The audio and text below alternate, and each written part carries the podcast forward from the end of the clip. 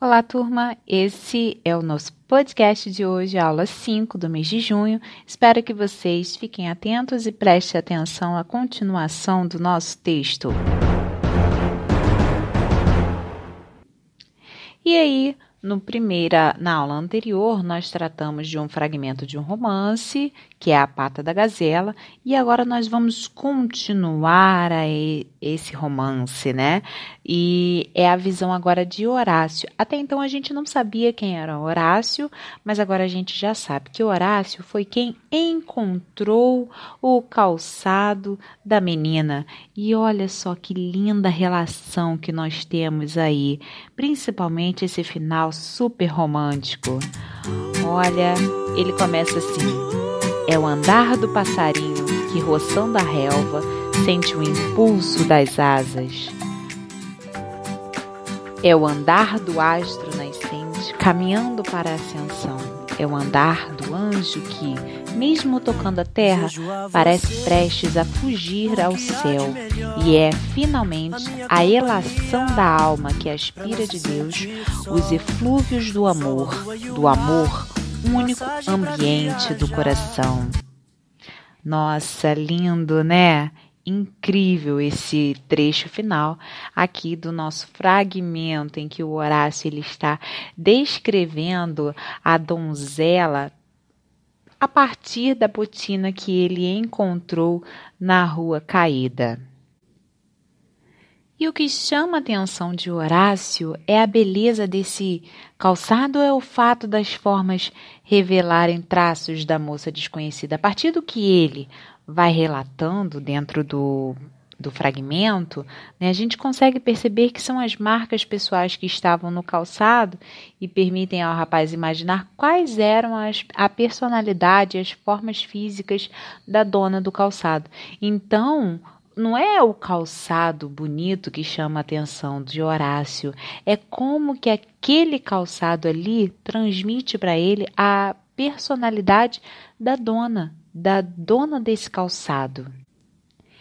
E são muitos adjetivos usados na descrição dessa botina, né? Isso vem a acontecer porque os adjetivos, eles não só garantem uma descrição detalhada do objeto, mas também eles exprimem os julgamentos que Horácio, ao olhar para a botina, faz da moça.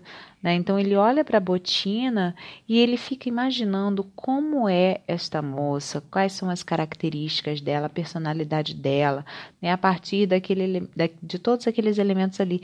Inclusive, tá? A, que ele encontra dessa identificação entre a moça e o seu calçado, que existe isso, quando ele faz uma relação de comparação entre o perfume e, é, presente no calçado com a sua dona, né? Ele diz no trechinho assim: há um aroma que só tem uma flor na terra, o aroma da mulher bonita, fragrância voluptuosa que se exala ao mesmo tempo do corpo e da alma. Então ele percebe que há essa identificação, né? Esse calçado, ele vai transmitir não só a personalidade dela, também como o aroma dela. Então esse romance, né, ele vai transmitir para a gente a visão de uma mulher que é idealizada, ou seja, uma mulher que é vista como um ser inacessível, pleno de beleza e de mistério. Né? Vejamos aí pela imagem é, da primeira mulher que temos aí no quadro, que é uma mulher com um guarda-chuva, né, olhando para a esquerda, de Claude Monet, de 1988, essa tela, diferente da leiteira, né, de de um quadro né, de 1657 a 58 que foi produzido, que é uma mulher trabalhadora, né, simples, que nada tem a ver com a descrição que o Horácio faz em relação ao sapato, e sim a primeira que tem a ver com essa descrição. E no finalzinho do, fragmento, vocês encontram aí um paralelismo ou uma anáfora, que é exatamente o trecho que eu li para vocês, que ele vai mostrando né, a repetição é o andar do passarinho, é o andar do astronascente? É o andar do anjo. Então, isso daí, dentro de um texto é, literário, a gente vai utilizar é, o nome de anáfora. Vocês podem. É, fazer isso dentro de um texto literário. Agora, de um texto objetivo, isso já é mais difícil. O que vem a ser um texto objetivo? São aqueles textos que vão passar uma informação para a gente, não no sentido de entreter, né? como, por exemplo, uma reportagem, uma notícia, elas vão passar um adjetivo. Então, imaginem um, repor um repórter na televisão relatando para a gente um fato e ele ficar repetindo assim, não vai fazer sentido, porque aqui essa repetição faz sentido porque expressa a emoção do personagem ao imaginar toda aquela cena, certo?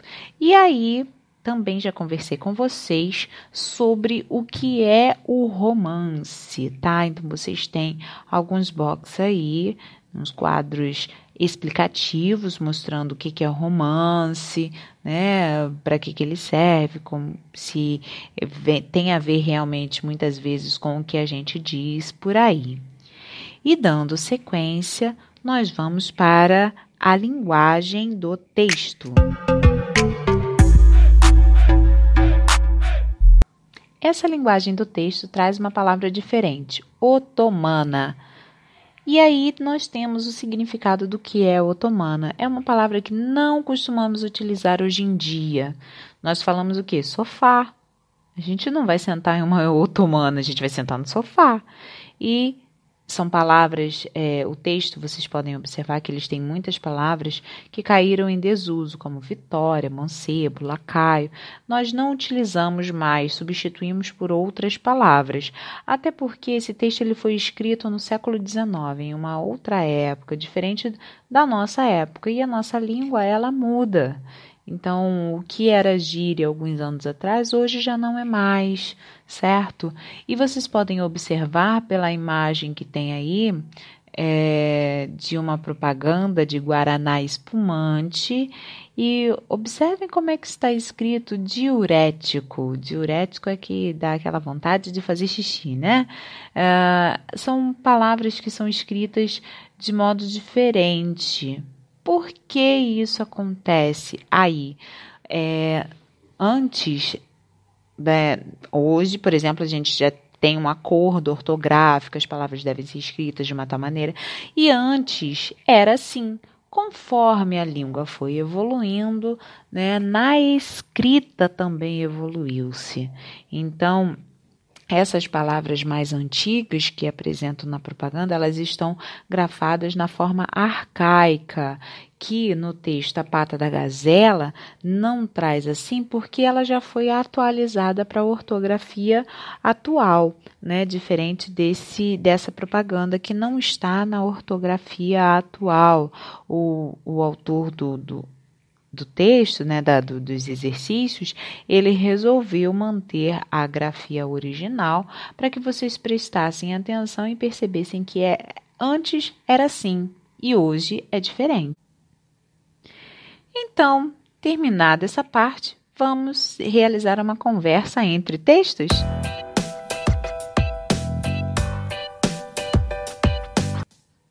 Esse texto, A Pata da Gazela, no segundo fragmento né, do romance, ele muito se parece com uma obra clássica, de contos clássicos, que é a Cinderela ou a Gata Borralheira, em que o príncipe encontra o sapatinho e vai atrás da donzela, né? Então, aí a gente tem um, uma imagem né, que faz referência a essa obra clássica da Cinderela ou da Gata Borralheira, só que ela é representada pelos personagens da turma da Mônica. Então a gente tem os pais do Cebolinha, o Cebolinha ali completamente apaixonado pelo sapatinho, não pelo sapatinho em si, mas pela moça que usou o sapatinho. Então o elemento comum, né, que a gente tem entre a pata da gazela e esse E essa imagem é o calçado, que no caso da imagem a gente tem a imagem de um sapato e no romance a gente tem uma botina. E esse elemento ele vai ser importante porque é ele que vai unir as personagens, vai unir os protagonistas. Protagonistas, lembrando que são os personagens principais. E aí a gente tem é, como exemplo, né, no caso, Cinderela e o príncipe, que são os protagonistas dessa história. Terminamos por aqui. Se você quiser saber mais sobre o romance, como e por que ler o romance brasileiro, nós temos aí um, te, um trecho do texto da Marisa Lajolo que vai tratar exatamente dessa construção do romance, como que o romance ele foi originado, por que, que ele chegou a essa forma que nós temos hoje. Então, espero que vocês tenham curtido essa aula e façam todos os exercícios. Até uma próxima aula. Não entendi que.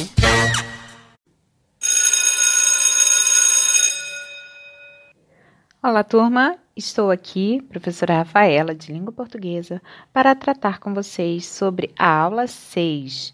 Todos preparados? Let's go! A aula 6 é reflexão sobre o uso da língua, predicado, verbo, nominal. Nós chegamos a ver os tipos de predicado na nas aulas do mês de maio e agora a gente vai ver o predicado verbo nominal. Vamos relembrar aqui. Então, o predicado é aquilo que é falado do sujeito. Então, toda oração, que é uma frase que contém verbo, ela possui sujeito e predicado. Então, observem: o menino joga bola. Joga é o verbo, então é sempre por ele que eu vou começar tá? Então, se possível, anotem isso no caderno, toda essa relação, para poder vocês entenderem melhor como é que funciona, porque até o final do ano nós continuaremos tratando sobre isso. Então, joga é o verbo. E aí eu pergunto para o verbo: quem é que está realizando isso? De quem que eu estou falando? Quem está jogando? O menino. Então, o menino é classificado como sujeito. E aquilo que eu estou falando do sujeito é o que? Joga bola. Então, isso daí vai ser considerado predicado. Predicado, então, é aquilo que se fala do sujeito. Só que nós temos três tipos de predicado. Nós temos aquele predicado que é uma ação do verbo, nós temos um predicado em que o verbo não é uma ação, ele vai indicar um estado do sujeito, e nós temos o predicado verbo nominal que traz tanto uma ação quanto um estado. E vejamos os exemplos. Predicado verbal. Então, a gente tem o menino joga bola, porque foi uma ação realizada pelo menino. Então, o verbo é o centro desse predicado, é o mais importante dentro desse predicado. Agora, Maria está feliz. Está é o verbo. Quem está? De quem que eu estou falando? Maria. Maria, então, é o sujeito. E o que é falado de Maria? Está feliz. Está feliz é o predicado. Aí nós não encontramos uma ação, nós encontramos uma característica do sujeito. Então, nós temos um predicado nominal, porque a palavra mais importante não vai ser o verbo, vai ser o nome dentro do predicado. E quem é mais importante, o está ou feliz? O que, que eu estou falando de Maria? Maria, feliz. Então, por, pelo nome ser mais importante, o meu verbo ele não vai ser o núcleo, então por isso vai ser chamado de predicado nominal. E esse verbo ele é chamado de verbo de ligação. Então, o predicado nominal ele vai apresentar verbo de ligação. Ele vai ligar o sujeito à sua característica. Guardem isso, porque essas dicas são importantes para vocês classificarem na hora dos exercícios. E um predicado verbo nominal, ele funciona da seguinte maneira: ele traz tanto o verbo de ação quanto uma característica do sujeito ou do próprio objeto desse sujeito. Se eu falo assim: o menino joga bola feliz. O verbo é joga. Olha como é que a gente vai unir as duas situações né? A gente falou de Maria estar feliz e do menino joga bola. Então agora eu falo que o menino joga bola feliz. Eu tenho aí ele joga, né? Então é uma ação, só que também está dizendo como que o menino está, a característica desse sujeito. Então é como se eu tivesse duas orações: o menino joga bola e o menino está feliz. Então, eu tenho aí um predicado verbo nominal, porque as duas palavras vão ser núcleos desse predicado, vão ser as palavras mais importantes dentro desse predicado, que é o verbo joga, e feliz, que é a característica do sujeito. Prestemos atenção, então, no, no, primeiro exercício em que vocês têm que montar um quadrinho, né, relacionando todas aí as colunas, as frases, né? Então, a primeira vocês vão preencher da seguinte maneira. Estava parada na rua da Quitanda, próxima à da Assembleia, uma linda vitória. Então, quem é o verbo? Estava. Quem é que estava? De quem que eu estou falando? Uma linda vitória, certo? E vitória aí não é uma pessoa ou que ganhou alguma coisa. A gente sabe aí que no caso é uma carruagem, né? E, e aí a gente tem então o sujeito, uma linda vitória, e o predicado é todo o restante da oração. Agora, pelo verbo estava, estava. Esse verbo aí não é um verbo de ação, ele é um verbo de ligação, porque o parada é a característica da vitória e não é uma ação que ela estava realizando. Como que a gente vai preencher isso então? Se esse verbo não é um verbo de ação, ele vai ser preenchido na coluna do verbo de ligação. Então, onde tem verbo de ligação letra A, vocês vão colocar assim: estava. E parada é o que? É o predicativo. Por que predicativo? Porque é a palavra que está no predicado, mas está dando uma característica. Então, ela é chamada de predicativo. Então, parada, vocês vão preencher na, na, na A, coluna 4, que é predicativo. E é assim que funciona essa atividade. Vamos fazer a letra B e depois eu vou deixar vocês fazerem sozinhos o restante. Estavam ambas elegantemente vestidas. A gente tem aí de novo né, o estavam não como uma ação, e sim um verbo de ligação que está ligando o sujeito à sua característica, né? Então, estavam é o verbo de ligação, então na, na B vocês vão colocar lá na coluna 2, verbo de ligação estavam, e qual é a característica de ambas aí? elegantemente vestidas. Então, se eu tenho um verbo de ligação, eu vou ter predicativo, ok? Então, no predicativo, vocês vão escrever elegantemente vestidas. Só mais uma, que a letra C é diferente da letra A e da letra B.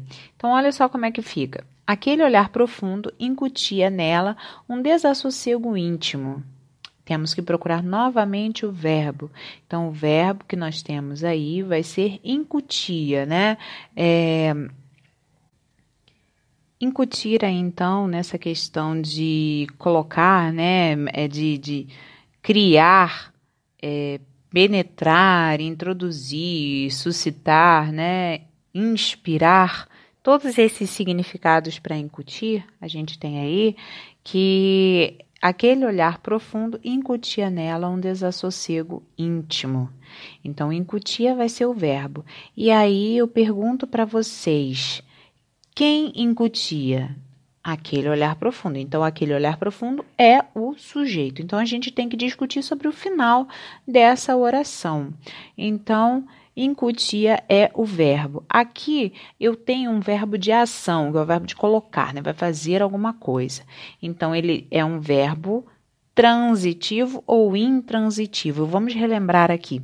Verbo transitivo é quando eu tenho um verbo que é Uh, ele pede uma explicação, verbo transitivo, diferente do verbo intransitivo. Quando eu falo assim, o cachorro latiu, eu tenho um verbo intransitivo, latiu. Eu não preciso de mais nenhuma outra explicação, porque eu sei o que, que o cachorro fez, qual foi a ação. A ação dele está completa, não pede complemento. Então, esse verbo latiu é chamado de verbo intransitivo, diferente do verbo transitivo. O menino joga.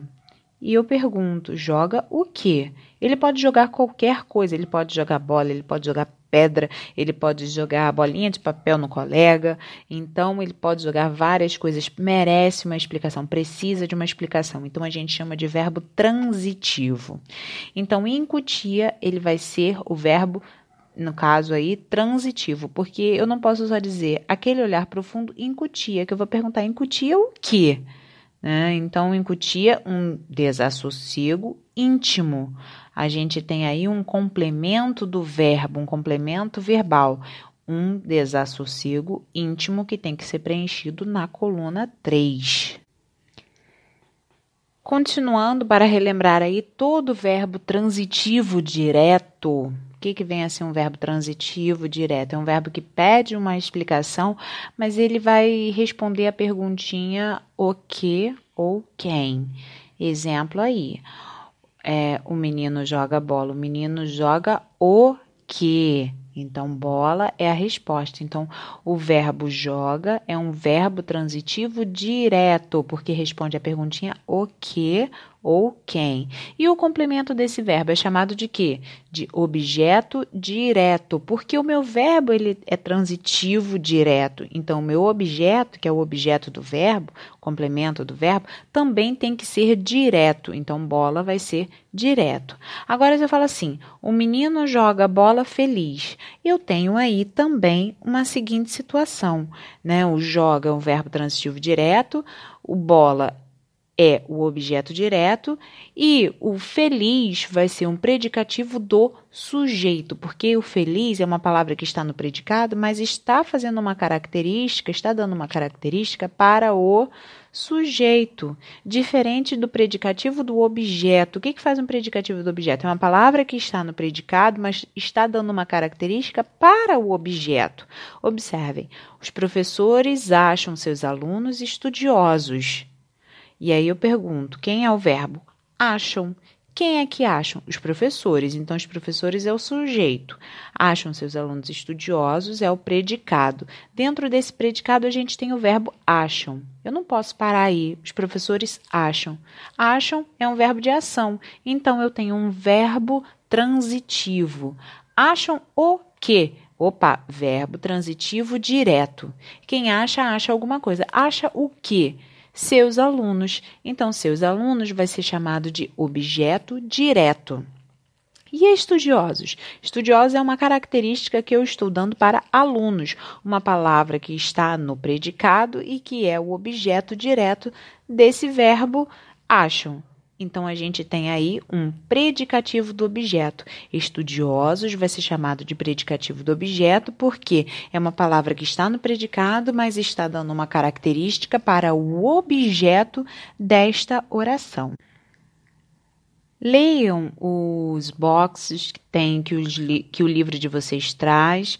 Né? É muito importante vocês é, lerem, vocês tentarem entender a explicação, os exemplos, apesar de que eu também estou dando exemplos aqui para vocês. Copiem esses exemplos no caderno para que tudo fique mais claro. E em breve nós faremos mais exercícios sobre isso, certo? Mas por hora vocês têm aí a parte aplicando conhecimentos, tá? Que vocês têm que responder algumas coisas né, sobre esses conceitos da língua, de predicativo do sujeito, predicativo do objeto, predicado verbo nominal, sobre as coisas que estão sendo apresentadas aí. Então, quando eu falo em oração, eu estou falando em uma frase que apresenta verbo. Ah, e quando que eu tenho duas orações? Quando uma frase apresenta dois verbos. Exemplo. Eu caí e me levantei. Caí e levantei são verbos, elas estão na mesma oração.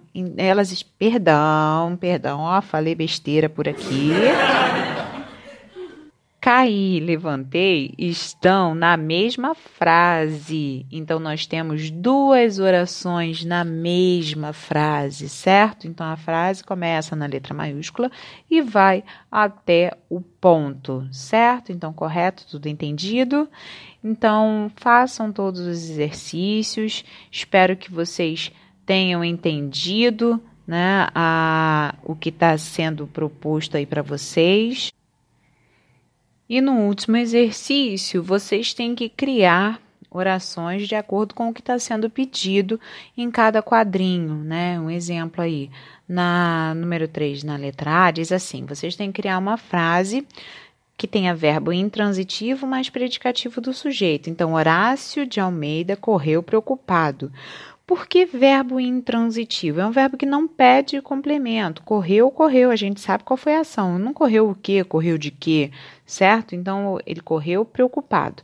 Então ele correu, né, de, de, de, correr mesmo, e ele também estava preocupado. Então vocês têm que criar uma frase parecida.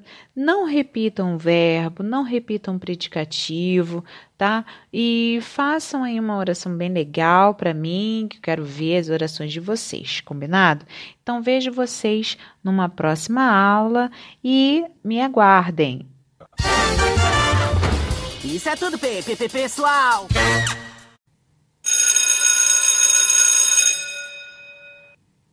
Olá, turma! Aqui é a professora Rafaela de Língua Portuguesa e nós vamos para a nossa última aula desse mês, a aula 7, que é uma produção textual. Então prestem atenção, fiquem ligados para que vocês não deixem essa em branco. Let's go! Que eu tenho percebido é que muitos alunos têm deixado a produção textual de lado, como se ela não fosse importante. Ela é mais importante desse, desse material todo, dessa apostila toda. Por quê? Porque é pela produção textual que eu verifico e que eu observo tudo que vocês aprenderam ao longo desse, dessa unidade, dessa, desse mês, tá? Então, na aula de hoje, vocês vão produzir um conto. É importante que vocês tenham em mente que para se produzir um conto, vocês precisam identificar primeiramente quem é o público leitor do texto de vocês. Vocês estão escrevendo para quem? Quem é que vocês gostariam que lessem a história de vocês? professor, outros alunos, uh, uma população em geral, ou as crianças. Ou adolescentes, enfim, vocês têm que definir, porque a linguagem que vai ser usada dentro do texto de vocês é a linguagem definida a partir do público leitor do texto. Por exemplo, se eu vou escrever uma história para crianças, eu tenho que utilizar uma linguagem mais simples, mais clara, mais dinâmica, mais lúdica, né? Ou seja, mais divertida, porque é criança. Agora, se eu for falar com adultos, eu não posso utilizar a mesma linguagem que eu utilizei num texto que eu escrevi para crianças, por isso que é importante que vocês definam o público leitor do texto de vocês. Definido o público leitor, vocês vão dizer qual linguagem será empregada. E aí tem que combinar, tá? Você quer a formal ou a informal? Formal é o da pata da gazela, né, em que não tem gírias, é tudo bem trabalhado, tem palavras mais complexas, mais difíceis, e a escrita informal é aquela escrita né, como se fosse a fala nossa do dia a dia. Né? Então, é, se eu vou conversar com alguém, eu vou falar, em vez de dizer você está bem, eu vou dizer você está bem? Então, no lugar do você, eu utilizei se, no lugar do está, eu utilizei tá. Então, essa é uma das diferenças que a gente tem entre linguagem formal e linguagem informal. Além disso, nós também temos que identificar se ela vai ser pessoal ou impessoal.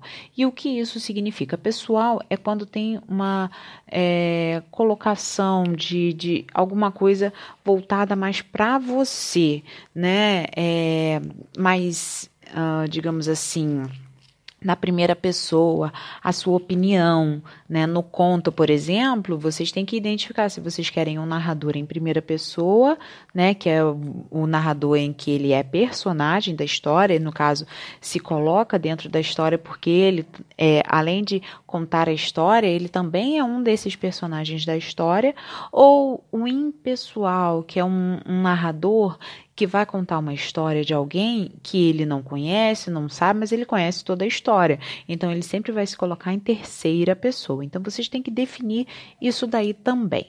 E outra muito importante, que estrutura o texto vai ter?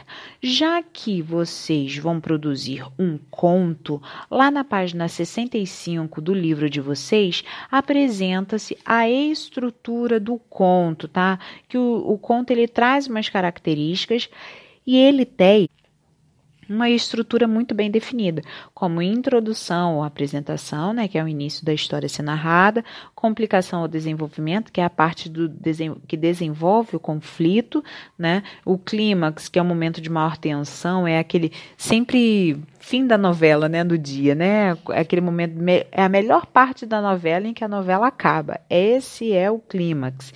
E o desfecho é o final da história, é a solução do conflito, o que ficou decidido no clímax e tudo mais. É interessante vocês lerem é, lá no livro, na página 64 até a página 66, porque vai dizer para vocês exatamente é, vai dar as dicas exatamente daquilo que vocês têm que construir. Então, vocês têm três propostas aí de texto, né, para escrever. Primeira proposta: um rapaz encontra um espelhinho no bolso, bafeja-o para dar-lhe polimento, mas é surpreendido pelo reflexo de uma moça tristonha que parecia querer pedir-lhe algo. Assim que desaparece a névoa do espelho, desaparece também o rosto da moça. O moço bafeja novamente e outra vez o reflexo tristonho lhe aparece. Você gostaria de escrever sobre isso? Então, mãos à obra. Ou se não, o 2, proposta 2. Uma moça solitária sai caminhando por uma estrada e de repente se depara com um jovem deitado e desacordado, com um ferimento enorme na cabeça. Assustada, não sabe se socorre o rapaz ou se por medo foge daquele lugar. E aí você, se escolher essa, tem que criar uma história com início, meio e fim. Já se escolher a proposta 3, diz assim: um colecionador entra em uma loja de antiguidades e se encontra pelo pé de uma múmia e se encanta, perdão, se encanta pelo pé de uma múmia. Pede para comprá-lo, mas o vendedor o adverte de que não seria uma boa ideia, pois aquele seria o pé de uma princesa egípcia, filha de um faraó muito cruel. O colecionador, encantado, insiste e leva o pé para casa. Dorme e tem um sonho em que uma princesa linda, coberta de joias, entra em seu quarto e reclama-lhe o pezinho. Ao despertar, percebe que o pé da múmia desapareceu.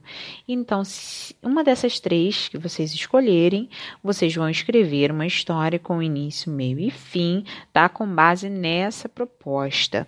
Depois de escrever a história, né, que vocês planejaram, quem é o público leitor, a linguagem, né, qual a estrutura que o texto ele vai, ela vai, ele vai ter, vocês vão escrever o texto. Após escrever o texto, é o momento, né, de vocês pensarem em algumas coisas. Por exemplo, no está pedindo aí na orientação para que vocês narrem em terceira pessoa, ou seja, vocês vão contar a história de alguém. Vocês não vão contar uma história em que vocês são personagem dessa história. Então vocês vão contar a história de alguém. E aí vocês têm que dar todos os detalhes, dizer, porque a gente observou que a descrição, ela é muito importante para que nós possamos imaginar aquilo ali que está acontecendo.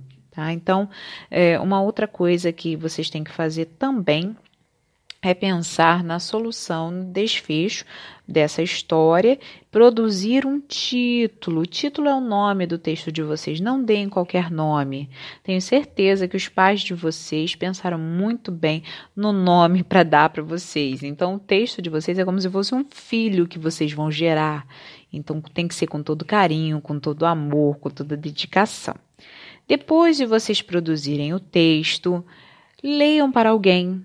Vejam se essa pessoa consegue entender o texto, se essa pessoa tem alguma parte que não ficou bem entendida, porque aí é o momento da avaliação e reescrita. Vocês não têm um colega para trocar o texto de vocês, então isso tem que ser feito em casa nesse momento de pandemia.